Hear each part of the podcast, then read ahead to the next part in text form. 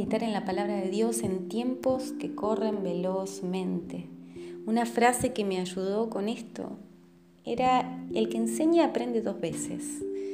Porque aunque sabe y conoce el tema, debe reverlo para prepararlo, para que otro entienda y comienza a interiorizarse nuevamente, lo cual lo lleva a encontrar muchas veces otro punto de vista, un nuevo enfoque, dándose cuenta que está teniendo una reflexión más profunda como hijos de Dios siempre tenemos esta hermosa oportunidad de enseñar a otros de alguna u otra forma cuando hablamos de Jesús a alguien. Y qué bueno es poder darnos cuenta que también nosotros reaprendemos en este ejercicio tan hermoso, tan perfecto, que es el mandato de llevar las buenas nuevas. Pero quiero detenerme en la palabra meditar como decíamos al principio, el diccionario dice, meditar es pensar y considerar un asunto con atención y detenimiento para estudiarlo y comprenderlo bien. Salmo 143, 5 dice, me acordé de los días antiguos y meditaba en todas tus obras, reflexionaba en las obras de tus manos. Como hijos de Dios debemos tener meditación en su palabra, el tiempo de tenernos a reflexionar con Dios. ¿Qué necesitamos para eso? Primeramente amar a Dios, eh, querer conocerle más y ser intencionales, porque este mundo ofrece mucho entretenimiento y pretende llenar nuestras mentes de muchas cosas.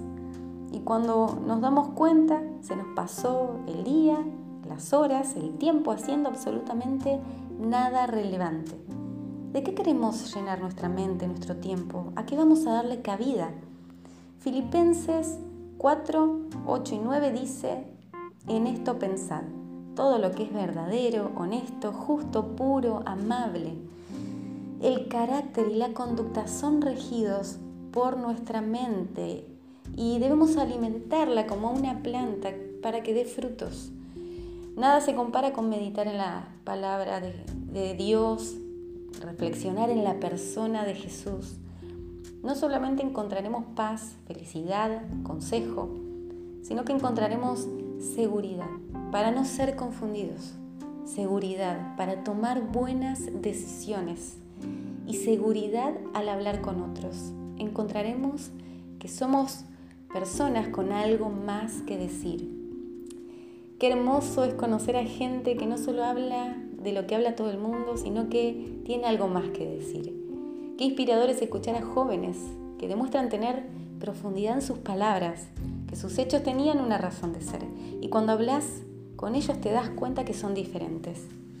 Tienen convicción, son genuinos, reales. Todos tenemos un preconcepto de cada persona al escucharlos, verlos, podemos notar cuánto tiempo pasa en redes sociales, cuánto tiempo pasa trabajando con su familia y aún cuánto tiempo pasa con el Señor. Eh, eso se percibe, también en nosotros puede verlo.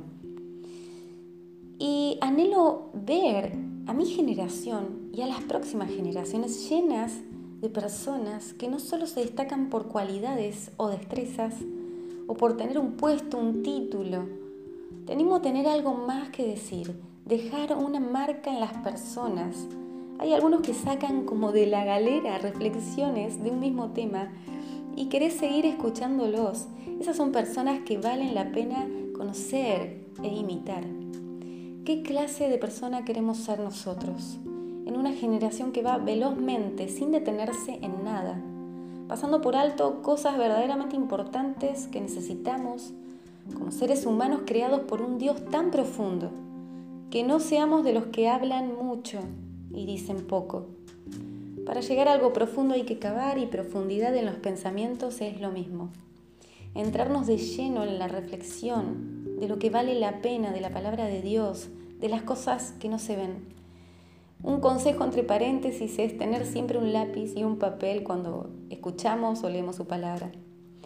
Todo eso se consigue en la meditación y reflexión de su palabra y obviamente, de más está decir, que la comunión con Dios hace que nuestras palabras no sean solo eso, palabras, sino que el Espíritu Santo impacte y trascienda los corazones de los que nos escuchan y aún los nuestros, poniendo muchas veces ánimo, incomodidad, inspiración y tristeza para salvación.